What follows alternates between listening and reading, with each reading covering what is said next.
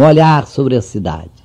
Sábado, 19 de setembro de 1981. Meus queridos amigos, será que exagero dizendo a Cristo semeador? És formidável semeador divino. Joga as semente, sementes, não só em terra boa, mas até onde chega o impulso de tua mão, em cima de pedras, em volta de espinheiral, à beira do caminho. Quanta pedra conheces, ansiando por abrir-se e revelar entranhas de ternura que se escondem sob a capa áspera. Quanto espinheiral conheces, que é muito mais aparência e esconde sede de carinho por detrás da agressividade. E por que reclamar sementes jogadas em plena estrada, se tu és a um tempo semeador e caminho? E ai de nós, semeador divino, se não fosses pródigo, mão aberta, jogando semente onde quer que ela possa cair. Ai de nós, semeador divino, se jogasse sementes somente em terra boa e fértil, preparada, adubada.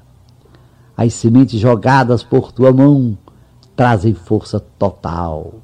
São capazes de rebentar em cima de pedras.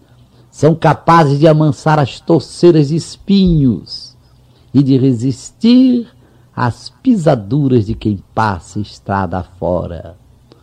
Procura imitar-te, divino semeador. Hoje há máquinas enormes para rasgar o terreno e afofá-lo e prepará-lo.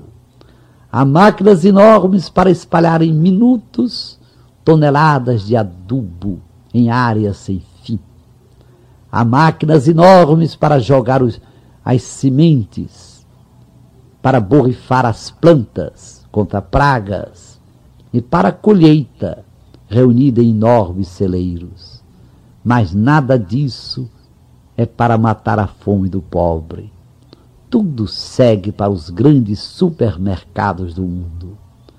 Claro que um cristão não é contra o progresso, mas não pode aceitar um progresso anti-humano que põe o lucro como valor supremo e esmaga milhões de filhos de Deus. Prefiro continuar jogando sementes com a mão cheia. Prefiro continuar com medidas humanas, semeando e colhendo, não em termos de ganância, de lucro acima de tudo, semeando e colhendo em medida humana, ajudando a cumprir o desejo de Cristo, que veio para que todos tenham vida e vida em abundância. Até a próxima segunda-feira, às cinco para as sete, se Deus quiser.